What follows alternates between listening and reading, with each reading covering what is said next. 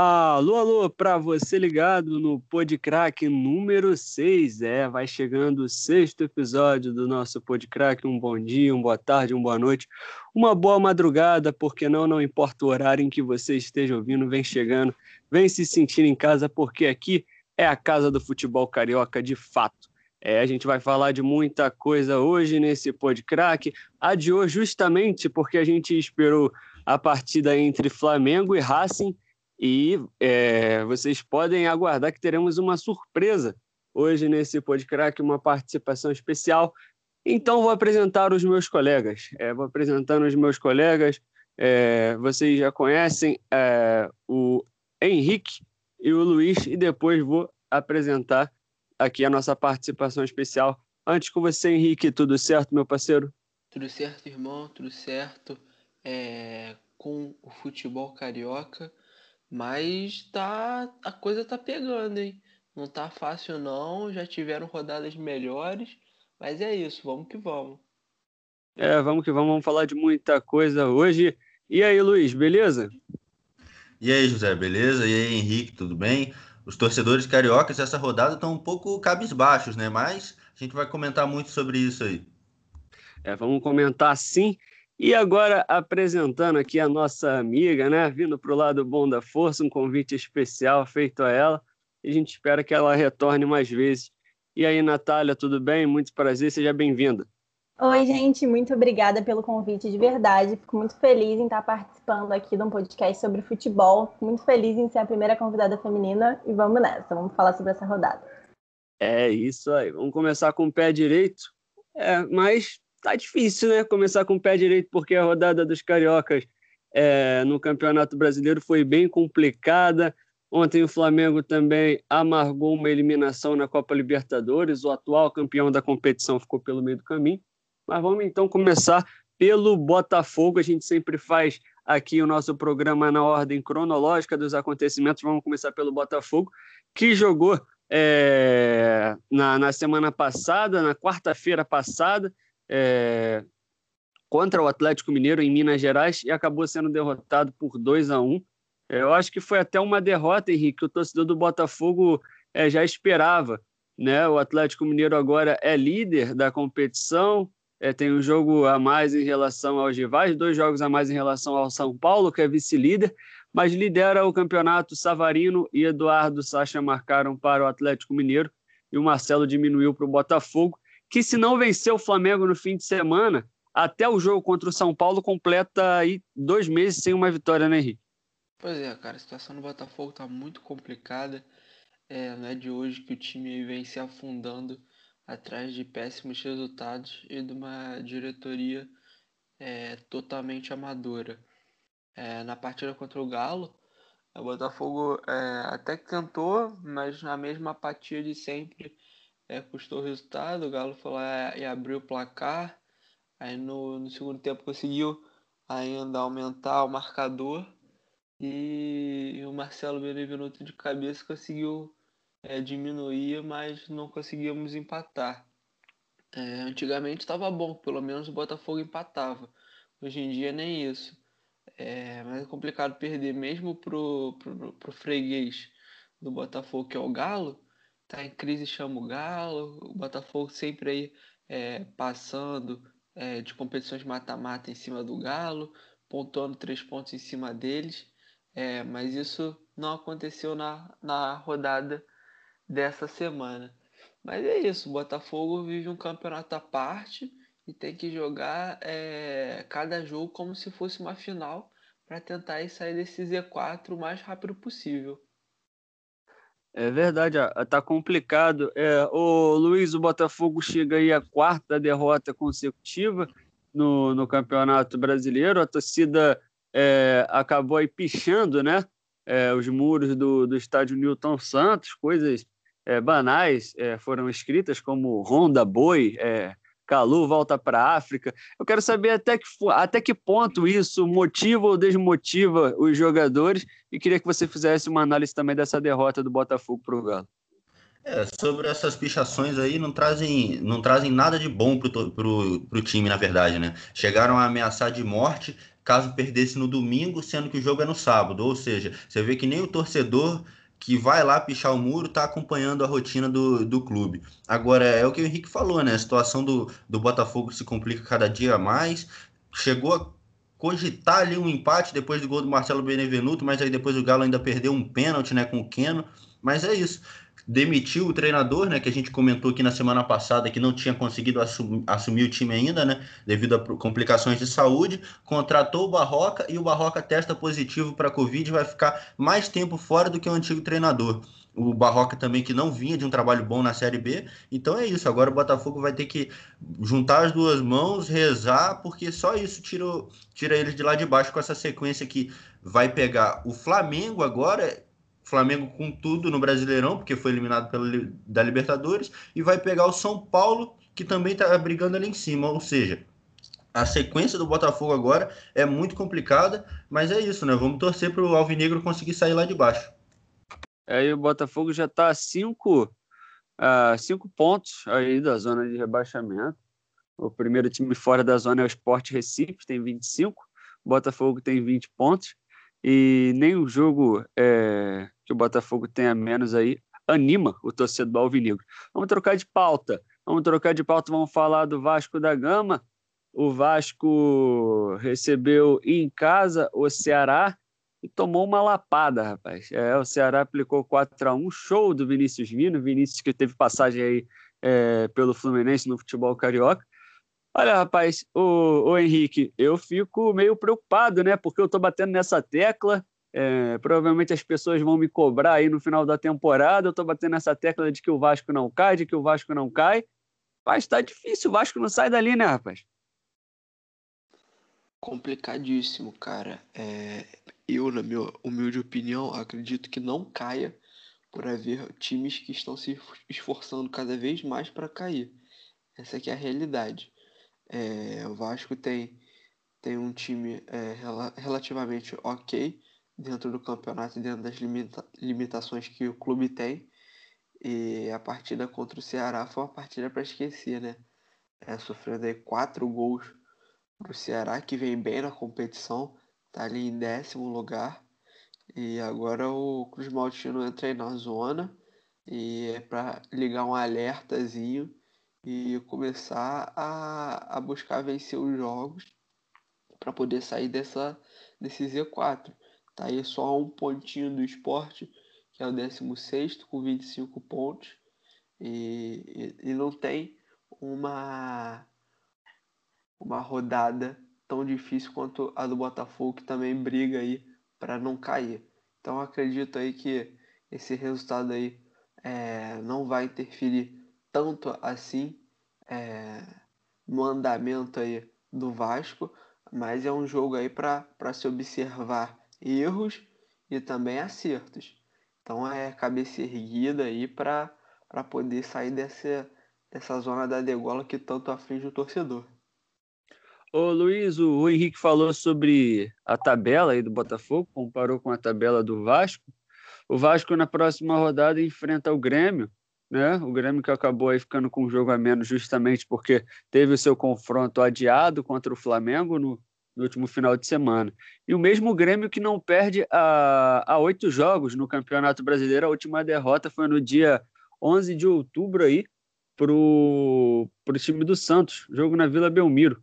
É, jogo complicado para o Vasco, e eu queria saber se você ainda enxerga o Vasco assim também, o time que não vai cair, que apesar de estar na zona de rebaixamento, está, vamos usar esse termo, né, em outro patamar em relação ao Botafogo. É, não dá para cravar nada nesse momento do campeonato, né? O campeonato a cada rodada tem uma novidade. Agora, o Vasco, se tem uma coisa para torcer é pela volta do Cano, porque como a gente pode perceber, sem o Cano ali, né, que testou positivo para Covid, vai ficar aí até pelo menos a próxima rodada fora ainda. Então, o Ribamar é um jogador que, apesar de ter sofrido pênalti tal no último jogo, é um jogador que não entrega o mesmo que o Cano. Então, o torcedor vascaíno precisa ficar atento quanto a isso e torcer, né, para surgirem as oportunidades, para ele conseguir marcar um golzinho ali de vez em quando. Mas é isso, né? Tem ainda a Sul-Americana, que a gente vai falar ainda, né, contra o Defensa e Justiça que empatou o primeiro jogo 1 a 1 e agora vai decidir em casa. Mas é o que você falou, a sequência do Vasco no Brasileirão é bastante complicada, né? Tem o Grêmio, que é o segundo time com, com menos derrotas, né? Só perdeu três jogos na competição e dentro de casa é muito forte também, né? Então, torcedor vascaíno precisa ficar atento e saber que vai lutar até a última rodada para se manter na competição. É, vamos acompanhando aí o time do Vasco que vem passando aí por maus bocados, é, apesar de, de mostrar uma melhora aí, pelo menos para o torcedor, em relação ao, ao último time. O Vasco vem atuando, mas os resultados não vêm acontecendo. Acredito que contra o Ceará tenha sido um ponto fora da curva. Vamos falar do Fluminense agora, é, completando a rodada dos cariocas no Campeonato Brasileiro, já que o Flamengo não jogou é, teve esse jogo adiado contra o Grêmio. Como eu disse antes, o Fluminense recebeu o RB Bragantino no Maracanã e ficou no 0 a 0 O Fluminense tinha a oportunidade aí de conseguir outra vez duas vitórias é, no campeonato, duas vitórias seguidas. Se o Fluminense vencesse esse jogo, estaria na quarta posição, entraria ali no G4, é, na frente do Internacional e um ponto atrás do Flamengo e ficaria ali meio que na luta pela liderança também, por que não? Já que Atlético Mineiro tem 42 pontos. Ô, ô Henrique, eu queria saber qual é o campeonato do Fluminense, aliás. Um time que engrena, desengrena de uma hora para outra, que vence o Internacional no Beira Rio, que empata com o Bragantino no Maracanã. Me explica esse Fluminense. Pois é, cara, tá algo aí bastante enigmático, até para os próprios torcedores tricolor. É, o Fluminense aí nessa partida não conseguiu desempenhar o futebol como é, vinha apresentando. É, e time que quer brigar para ser campeão, infelizmente não pode é, empatar ou até mesmo é, perder, que não foi o caso do Fluminense para times aí que brigam na parte de baixo da tabela. Então é para se abrir o olho é, o campeonato do Fluminense aí, acho que a maioria dos torcedores concordam que não é a briga pelo título, mesmo tendo uma leve possibilidade, o elenco do Fluminense é, para título brasileiro é um elenco curto, é um elenco jovem. Então, a luta aí do Fluminense vai ser esse G6 aí buscar uma classificação para Libertadores, viu? É, vamos ver o Fluminense, vamos ver se se manter ali na parte de cima. O, o Luiz, agora eu vou voltar numa tecla que a gente bate bastante, que a gente vem batendo bastante, que é, era justamente esses jogos que o Fluminense tinha pela frente, né? É, quando venceu o Internacional, eu inclusive falei aqui bem, de forma bem motivada, que o Fluminense poderia avançar no campeonato, porque conseguiu um grande triunfo fora de casa. Tinha a partida contra o Bragantino e contra o Atlético Paranaense é, no Rio de Janeiro, e depois jogaria ainda no Rio de Janeiro, mesmo não sendo o mandante, contra o Vasco. Agora o Fluminense empata com o Bragantino, um 0 a 0 até legal, ao meu ver, uma partida muito movimentada, em que as duas equipes tiveram boas chances para marcar e vencer o confronto, mas ficou no 0 a 0 Queria saber por que esse 0 a 0 o que faltou para o Fluminense para vencer a partida e a sua projeção para o jogo contra o Atlético Paranaense, que é um time que, apesar da eliminação ontem, também na Libertadores, vem crescendo, já saiu da zona de rebaixamento no Campeonato Brasileiro, e eu acho que pode ainda alcançar, por que não, pelo menos uma vaguinha ali na pré-Libertadores. É, fica. O Fluminense fica cada vez mais próximo da posição que a torcida imaginava, né? Que era ali aquele meio de tabela, já está em oitavo.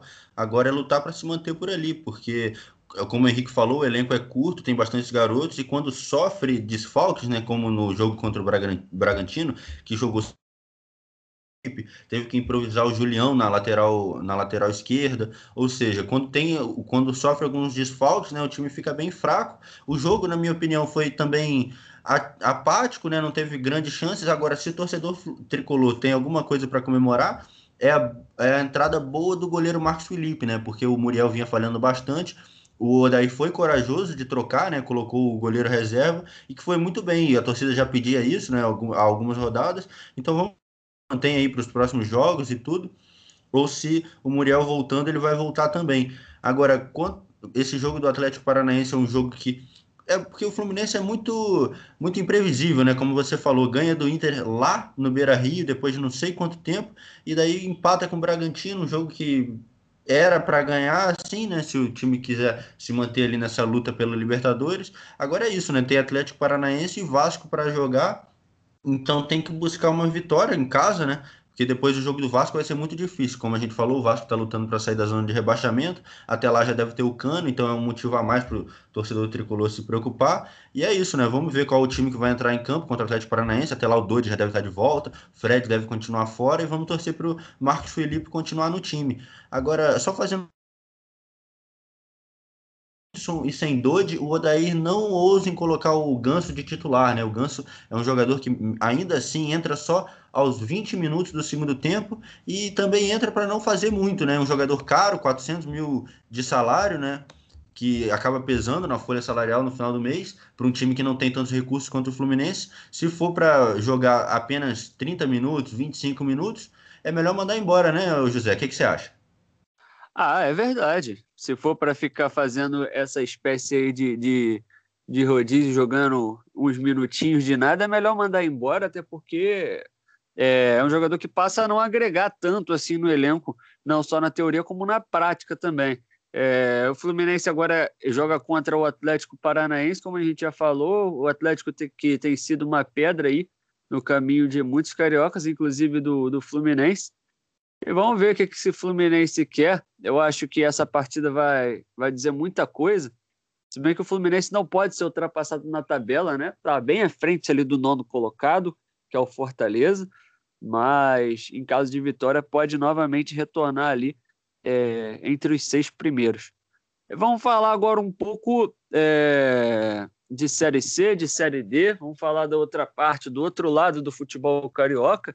Na Série C, o Volta Redonda conseguiu uma vitória histórica, rapaz, na Série C. É, conseguiu vencer o Brusque, time que é, até então era líder de, desse grupo aí na, na Série C. Venceu por 8 a 1 o jogo. 8 a 1 Volta Redonda. O Brusque, que é um time que eliminou o, o Sport Recife, por exemplo, time de Série A é, na Copa do Brasil e o Volta Redonda conseguiu meter 8 a 1 fora de casa, 6 a 0 só no primeiro tempo. É, o, o, João Carlos aí foi o grande artilheiro da partida. O João Carlos não, o João Carlos marcou dois gols. O Manga foi o grande artilheiro da partida. E teve gol até do Daniel Falafino, é aquele mesmo, aquele mesmo jogador do América que apareceu aí. Surgiu aí, ficou famoso porque canta mal pra caramba, mas conseguiu fazer gol também. Volta Redonda agora está livre da zona de rebaixamento, mas também não tem chance de classificação, ou seja, mais um ano na Série C, mais uma temporada na terceira divisão do Campeonato Brasileiro. Agora falando sobre Série D, a quarta divisão, a Cabo Friense já estava classificada e a Lusa acabou sendo eliminada é, justamente por conta é, desse jogo aí do time de Cabo Frio. A Cabo Friense jogava em casa contra o Cascavel, um empate por 0 a 0 com uma vitória da Portuguesa levava a Lusa também para outra fase. Era isso que estava acontecendo até os acréscimos. O juizão lá do jogo entre Cabo Friense e Cascavel deu 11 minutos de acréscimo. É... O time paranaense conseguiu um gol polêmico, conseguiu a vitória e eliminou a portuguesa aí do grupo 7, a portuguesa que venceu o Toledo por 1 a 0 no Paraná, mas não conseguiu avançar de fase. Ainda sobre a Série D, o Bangu se despediu também, jogou contra o Mirassol em Moça Bonita e o jogo acabou 0 a 0 o Bangu já estava eliminado e o time paulista já estava classificado para a próxima fase. Então vamos mandar energia positiva aí para Cabo Friense, que ficou vivo aí na, na Série D do Campeonato Brasileiro. Agora vamos falar de Copa Sul-Americana e vamos falar de Copa Libertadores. Já já a gente tem a participação especial da nossa amiga Natália Guimarães. Antes vamos falar do jogo entre Vasco e Defensa e Justiça. Vamos falar do primeiro jogo e também do, do jogo que acontece no dia 3, em São Januário. Né? O Vasco, é, na semana passada, é, visitou o Defensa na Argentina, conseguiu um empate por 1 a 1 e um jogo para lá de louco, né, Henrique? Em que o time argentino acabou tendo três, rapaz, três gols anulados. Pô, sorte do Vascão, sorte aí do gigante da colina, que não fez uma boa partida e sentiu muito aí a ausência do Benítez é, principal jogador aí é, junto com o Cano e não conseguiu aí achar mais um gol para poder sair é, da Argentina mais tranquilo. É, se 1 a 1 é bom para o Vasco, que é, com um gol fora, o empate em 0 a 0 classifica o time carioca. É, agora a gente tem que ver se o, o Benite vai estar em condições de atuar. E, e sendo assim, o Vasco tem que partir para cima e jogar é, um futebol mais agressivo. Defesa e Justiça dá, dá muitos moles é, na defesa. E eu acredito aí que o Vasco consiga sair com, com a vitória se jogar direitinho. É, ô Luiz, é, antes desses confrontos aí do, do, dos jogos de ida de, de Flamengo e Vasco contra os adversários argentinos, é, eu falava sobre a forma como os argentinos é, poderiam perder aí na questão é, na questão é, da falta de ritmo, né? Os argentinos começaram depois da temporada, inclusive o Racing é, estava muito mal, ainda está muito mal no campeonato argentino. Defensa e Justiça também não faz uma boa campanha. E o quanto isso poderia interferir. Ontem a gente viu com o Flamengo que isso não rolou muito na prática, o Racing conseguiu se classificar nos pênaltis. E no primeiro jogo, o defensa deu um calor no Vasco, o Vasco conseguiu achar o gol com um golaço de fato do Cano, um gol de voleio, de rara felicidade. Mas o Vasco foi o time que tomou três gols, três gols que foram anulados, e depois tomou o quarto jogou muito mal de verdade o Vasco. O que acontece com o Vasco é, é, aquela hora que você falou em que o time tem que priorizar uma competição ou outra, ou você acha que o Vasco vai com tudo, vai meter a cara na Copa Sul-Americana e no Brasileirão ao mesmo tempo? É, eu acho que o técnico tem sido muito ousado, né? Tem escalado o time titular nas duas competições, mas é isso, né? Os times argentinos são sempre osso duro de roer. E como o Henrique falou, né? Sofreu bastante com a falta do Benítez e do Thales Magno também, né? Que não jogou. E agora para o próximo jogo vai ficar sem o Cano, né? Então vai ficar sem o ataque BCT, que é o trio de ataque que vem pelo menos dando uma alegria para a torcida aí, mas agora o 1 a 1 foi, foi uma, um resultado de sorte para o Vasco, porque agora mantendo o 0 a 0 em casa, né, sai classificado por causa do quesito gol fora de casa, né? E sobre o campeonato argentino, né, eles até nomearam agora a Copa como Copa Diego Armando Maradona, em homenagem né, ao falecimento do, do nosso ídolo aí. Mas é isso, o Racing também vinha de seis jogos sem, sem vitória e conseguiu eliminar o Flamengo. Então, eu acho que essa questão do, da falta de ritmo não vai pesar tanto no confronto, né? Eu acho que o que pesa mais nesse caso é a própria viagem em si, que o Defesa e Justiça vai ter que vir aqui para para São Januário, vai se deslocar e tudo, mas é isso, né? Vamos ver como é que o Vasco vai se comportar, se vai continuar com essa linha de três zagueiros, porque sem o Cano ali na frente, com o Ribamar, o time perde um pouco daquela. ganha um pouco na mobilidade, mas perde na finalização em si, né? O Ribamar não é tão matador quanto o, o, Cano. Então vamos ver, né? Vamos torcer para o Vasco avançar. Mas eu acho que até o próprio torcedor vascaíno lá no fundo está torcendo para ser eliminado ali, né? Porque aí vai poder concentrar todas as forças no brasileiro para se manter na Série A até o ano que vem. É, agora vamos ver. O Vasco é a única força carioca viva nas é, competições continentais aí nessa temporada. Vamos ver se o Vasco consegue passar aí do defensa. E se passar, já tem um adversário. O Bahia eliminou o União na Copa Sul-Americana é, ontem, no jogo da volta. Conseguiu aí, no agregado, eliminar o, o seu rival. Então vamos torcer aí para o Vasco, como diz o hino, né? O hino, na verdade, como diz aí a torcida do Vasco em, em uma, em uma das canções. É... Agora vamos falar de Flamengo, né? Vamos falar do Flamengo, chegou a grande hora, vamos falar do jogo de ontem. Claro que a gente queria chegar aqui é, falando de uma classificação do Flamengo, mas não foi algo que aconteceu. O Flamengo jogou mal, jogou mal, ao meu ver. É, teve até boas chances, jogou mal principalmente no segundo tempo. É, teve boas chances principalmente no primeiro e acabou pagando por isso, né? O, o Henrique, o Flamengo perdeu boas chances e no, no segundo tempo acabou levando o gol. O time ainda perdeu o Rodrigo Caio. Foi uma lambança danada. O William Arão conseguiu ainda salvar o time de uma eliminação direta, mas nos pênaltis é, também acho que, que o time do Flamengo bateu muito mal a, a, as cobranças, as penalidades e acabou sendo eliminado. Foi uma eliminação justa, Henrique? Ah, cara, é complicado, né? É, o elenco do Flamengo é sem dúvidas é, o melhor aí da América Latina, mas não conseguiu desempenhar um bom futebol. É, eu acho que essa classificação, quer dizer, essa não classificação do time rubro-negro é, se dá muito aí pelas modificações que o Rogério Ceni fez. É, tirando aí o Arrascaeta e o Everton Ribeiro, para mim aí os dois principais jogadores do Mengão, e deixando o time totalmente desarrumado. Não tinha alguém para fazer a parte criativa, é, ficou só bola na área, bola na área. E no finalzinho da partida, é, mesmo com o homem a menos pressionando o Racing, que é um time muito fraco, é um time que não está bem no campeonato argentino, né? E, e conseguiu achar um gol de cabeça com o Ilharão no finalzinho. E nos pênaltis brilhou a estrela do goleiro argentino. Então o Flamengo não jogou bem, mas merecia a classificação é, se tivesse feito um primeiro jogo melhor. Como não fez, felizmente é, a bola pune e aconteceu aí do Flamengo não estar mais na Libertadores, brigando aí pelo seu bicampeonato. Tricampeonato, no caso, bi seguido. É verdade. Ô, ô Luiz, é... o Rodrigo Caio ele voltou ontem, né?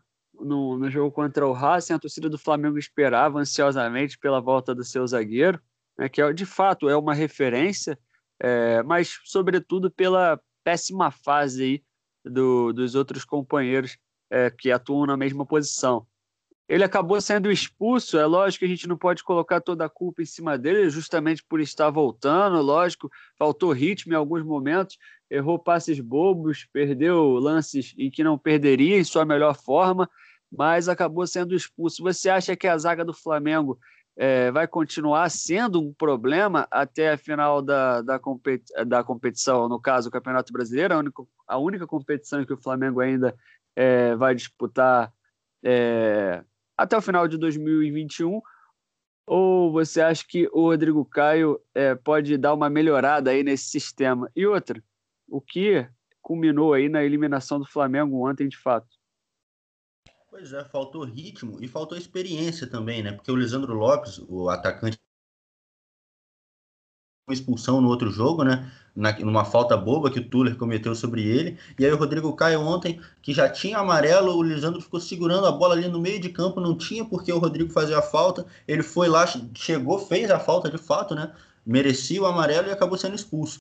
O Natan também já tinha sido expulso por estar no banco. E aí o Rogério, que todo mundo achou que fosse começar com, com o Léo Pereira, começa, na verdade, com o Gustavo Henrique. E aí, logo no lance da falta do, da expulsão do, do Rodrigo Caio. A bola bate no, justamente no calcanhar do Gustavo Henrique e sobe para o atacante do time argentino marcar. Agora é isso, né? Se você E quando o Rodrigo Caio é expulso, o que, que ele faz? Ele bota o Arão na zaga e coloca aquele João Gomes para jogar no meio de campo. É o que eu falo. Se você tem um jogador que nem o Léo Pereira se, de, é, disponível, né? Porque tudo indica que ele estava bem para jogar. Se você tem ele no banco e não coloca, indica uma falta de confiança do treinador, né? do treinador, né? E se for para jogar com o Arão na zaga, transforma ele de zagueiro logo de uma vez, né? É isso que eu acho. Agora, o que você perguntou também, né? O que, que fez o Flamengo perder? Eu acho que, sem dúvida nenhuma, a, a apaticidade ali no ataque, porque chega no ataque, Vitinho perder gol na cara duas vezes, aí muito preciosismo, né? Aquela cabeçada do, do Everton Ribeiro, que ele podia ter cabeceado para o gol, tentou achar o Bruno Henrique ali no meio da pequena área. Então são umas jogadas assim de. Eu não sei se pesa ali na a camisa do Flamengo, ou se pesa a, a, o título do ano passado, ou se os jogadores estão realmente um pouco soberbos, né? Acharam que fossem ganhar facilmente, porque o Racing, assim como o Flamengo sofreu com desfalques, o Racing também estava sem seis titulares para o jogo de ontem, né? Mas a, foi isso, né? Acabou que o, o Arão conseguiu, como o Henrique falou, marcar um golzinho ali nos acréscimos, e agora o Flamengo se torna meio que uma obrigação disputar com tudo o Campeonato Brasileiro, né? Então a gente pode dizer aí que surgiu um, um candidato ainda mais forte para o Campeonato Brasileiro, né? É, agora o Flamengo fica livre só para jogar o Brasileirão. O Flamengo que é, conquistou sim títulos já no, no ano de 2020, mas pós-pandemia é, não conquistou nada. Aliás, foi eliminado aí de duas competições como a Copa do Brasil e a Libertadores, que certamente estavam aí nos planos não só da torcida do Flamengo, mas da diretoria. Agora, Natália, é... vamos lá. O Flamengo empatou ontem com o Racing, ficou no 1 a 1 foi eliminado de forma trágica nos pênaltis, de forma até cruel, porque quando o Flamengo empatou o jogo, rapaz, eu não vou mentir para vocês, não. Eu, eu, confesso que eu lembrei daquela, daquela virada do Flamengo contra o River Plate, né? O adversário também era argentino, é, o Flamengo conseguiu um gol no finzinho, e logo na sequência em que a bola saiu, é, o Flamengo foi ao ataque. Eu achei que o Flamengo ia virar o jogo. A torcida do Flamengo está insuportável hoje, mas não foi o que aconteceu. É, o Rogério Senna ele tem seis jogos pelo Flamengo até aqui. É, são três derrotas, dois empates e uma vitória e duas eliminações agora, né? Eliminação da Copa do Brasil contra o São Paulo, é, na qual o Flamengo acabou perdendo os dois jogos, e agora na Libertadores contra o time bem fraco do Racing, essa é a verdade. Dá para dizer que o Rogério ele é, foi o principal culpado da noite de ontem e o que faltou para o Flamengo para passar do Racing? É verdade. A gente estava acostumado com o Flamengo como time da virada do ano passado, e infelizmente dessa vez não foi possível. Então, eu culparia sim o Ceni por, por ter sido o principal, mas eu não acho que ele seja o único. Eu vou demonstrar três pontos principais que eu acho que foram fundamentais para o Flamengo não ter ganhado ontem. Primeiro, realmente o Senna, as escolhas dos jogadores deles, dele não foi tão boa assim quanto eu achava que seria. Todo mundo esperava que o Flamengo fosse um time mais defensivo ontem, principalmente porque ele tinha a vantagem, né? Só que não, eu até fiquei muito feliz que o Flamengo foi realmente um time bastante ofensivo e o Racing já ficou um time mais na defensiva, né? É, mas só que o Ceni fez escolhas muito ruins. Depois daqueles dois erros bizarros do Vitinho, ele deveria sim ter trocado o time, ter mexido um pouco, colocado uns jogadores um pouco mais experientes. Já teria colocado o Pedro antes do, do final do primeiro tempo, mas ele optou por ter colocado logo no final. E eu acho que é bizarro pensar que o Pedro possa ser o salvador logo no final, porque realmente é covardia. Um jogador que não estava nesse. não estava harmonioso né, com o time, chegou bem no finalzinho, então realmente a gente não podia esperar muito dele, não. O segundo ponto, eu realmente acho que foram os jogadores também, que aí já responde também a segunda pergunta. É, não adianta o time armar muitas jogadas bonitas e não finalizar. O que faltou para o Flamengo foi finalização porque Vitinho perdendo dois gols na cara, que eram gols muito tranquilos, principalmente o segundo que ele perdeu, perdendo bola. E é isso, o time que não finaliza, a bola não passava da zaga. Então, o time que não finaliza, ele não faz ponto, ele não consegue. É, é óbvio, não adianta armar jogada bonita e não fazer gol, e não chutar pro gol. E o terceiro ponto é a diretoria. É óbvio, a diretoria do Flamengo está muito confusa. É, isso já é muito antes, desde a saída do Jorge Jesus, que a gente vê essa confusão toda da diretoria. É, vendo que o Jorge Jesus ia sair, eles não procuraram um técnico à altura, nem procuraram um técnico de maneira geral. Eu acho que a escolha do Domi foi muito inocente, principalmente por ele ser um técnico extremamente inexperiente. Ele times o, o, New York City Football e o Girona, que está na segunda divisão atualmente do Campeonato Espanhol. Então, acho que foi uma escolha muito precipitada. E agora o Rogério Senna também, que é, é um treinador muito novo, né? E que não tem, eles dois não têm muito o perfil que o Jorge Jesus tinha, que é um perfil mais ofensivo, um perfil que ataca até os últimos minutos do jogo. Então, para mim, esses três pontos são os principais. O Rogério Senna, as escolhas dele horríveis para o jogo, principalmente por não ter mexido e ter mexido só no final. O, os, os, próprios jogadores né, que não atacaram, eles só armavam uma jogada, mas não chutavam direto para o gol. Isso que o Luiz e o Henrique falaram é certeza. O Everton Ribeiro tinha uma oportunidade clara de um gol de cabeça e ele ficou passando de um para o outro para o outro, que acaba não dando em nada. É, até o próprio lance do Vitinho, que confesso que ainda está doendo aqui em mim, porque já tenho birra dele há muito tempo. O Flamengo tem bancos de luxo, que eu costumo chamar, que eu já ouvi em vários lugares também, que são bancos caríssimos que ninguém utiliza. E o Vitinho é um desses jogadores que fizeram uma campanha absurda para ele e ele não demonstra e não vale o valor que o Flamengo paga para ele, desenvolve para ele todo mês. Então, esses três pontos para mim são os principais. E agora para a gente fica o brasileiro, né? A gente vai jogar agora com o Botafogo, que é um time que está na zona de rebaixamento. É, e também é um time que está bem complicado com essa questão de diretoria. O Henrique mesmo tinha mencionado já dessa questão do treinador, que nem teve a oportunidade de treinar o time por causa do Covid. É, a gente tem que ficar de olho também aqui no Atlético Mineiro e no São Paulo. O Atlético Mineiro ele vem jogando muito bem, lógico, é o líder do campeonato. Ele vai jogar contra o Inter, que está logo atrás da gente. Ele, o Inter também vem perdendo nos últimos jogos, então a gente tem que ficar meio que de olho aqui. É, o São Paulo também, ele ganhou os últimos dois jogos, ele vai jogar contra o Goiás, que é o último, então a gente tem que ver isso, mas é, é chance para o São Paulo, né? A gente tem quase certeza de que o São Paulo tá, vai ganhar esse jogo, principalmente pela campanha que eles estão fazendo. O São Paulo está jogando muito realmente. E agora a gente fica de olho também nesses times que estão empatados aqui atrás da gente, para a gente ter pelo menos um lugar ao sol, né? Uma esperança. Mas é aquilo. Depois desse jogo de ontem foi muito tenso, final, o, a madrugada no Maracanã foi muito tensa. A galera fez bastante protesto contra, contra o Gustavo Henrique, né? Que foi o principal lá que deu quase que o, o passe para o jogador do Racing fazer o gol. E também pelo Vitinho. Como dizem os jogadores, o, a questão tá difícil. O Diego deu até uma, uma O Diego deu até uma, uma entrevista ontem falando que realmente a questão está bem difícil para o Flamengo. E os próprios torcedores falaram que o amor acabou. Então vamos ver se realmente o amor acabou. E se o amor continuar, que o Flamengo consiga ficar aqui em cima na tabela. É, a Natália brincou, hein? A Natália arrasou, mas ela falou uma coisa que eu concordo bastante, né? E que talvez a gente nem tenha batido tanto nessa tecla, e que por, que por vezes, às vezes, passa direto, sim é, que é a questão da, da diretoria de futebol, né? A diretoria de futebol de um clube tem um papel muito importante, não só na montagem de um elenco, mas de todo um planejamento para a temporada. É... E após a saída do Jorge Jesus, é, no começo do ano ainda, o... a diretoria do futebol de futebol do Flamengo não agiu bem.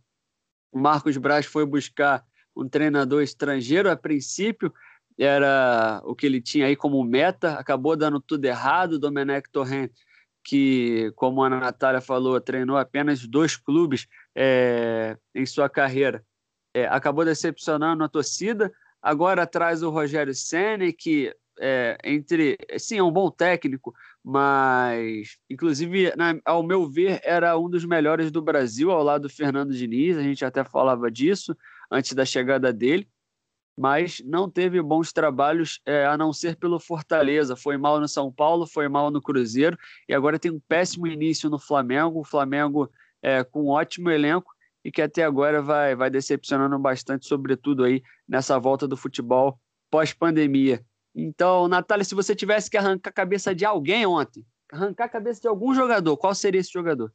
Obviamente, Vitinho, não dá, não dá, não dá, não dá. Mas o, meu lance com o Vitinho, ele já é bem antigo, principalmente pelo que eu comentei anteriormente. Ele é um jogador extremamente caro, um jogador que fizeram uma campanha bizarra para ele. Ele é um jogador que gasta muito e ano passado inteiro ele ficou no banco. E é um jogador que, para mim, não é dinheiro de banco. Ele é dinheiro para estar tá jogando. E realmente, perder dois gols da maneira que ele perdeu, ter perdido bola na, na cara, sabe? É, é bizarro. E o pior para mim, não é nem ele ter feito tudo que ele fez, foi ele ter continuado depois de tudo que ele fez. Realmente ter tirado o Arrascaeta e o Everton Ribeiro não foi a melhor escolha. E essa questão da diretoria também que você falou, ano passado estava tudo tão alinhado, sabe? E esse ano, até o próprio Braz usou o Flamengo para palanque de campanha política. Não foi uma parada tão legal e realmente está bem desorganizado. Mas a gente espera aí as cenas dos próximos capítulos, mas se tivesse que arrancar a cabeça de alguém, certamente seria o Vitinho. E também, se pudesse pelo menos arranhar, né? Que não seja arrancar a cabeça, mas dar aquela machucada, seria no Gustavo Henrique. Eu ia perguntar justamente isso, o Gustavo ia ficar com cabeça, mas você optou aí pelo Vitinho, então tá tudo certo, Vitinho sem cabeça. É, essa foi a Natália na, na participação especial sobre Flamengo e Racing. Falou, falou muito bem. Falou não só sobre o jogo, falou sobre os problemas do Flamengo, os problemas internos, sobretudo. E o Flamengo agora que vai tentar aí no Campeonato Brasileiro salvar a sua temporada, né? É, vai tentar salvar a sua temporada. De fato, o torcedor está bem chateado. Teve a eliminação na Copa do Brasil, o torcedor do Flamengo falou: relaxa, a gente tem a Libertadores teve a eliminação na Libertadores agora também, e o torcedor está com aquilo. A gente tem o um Brasileirão, mas está com o pé atrás, está com o pé atrás com esse time do Flamengo. E, inclusive, eu estou olhando aqui é, as trends do Twitter, tá hashtag fora Senna aqui. A torcida do Flamengo já está um pouco revoltada aqui já com o Rogério Senna, mas é isso, faz parte do futebol. É...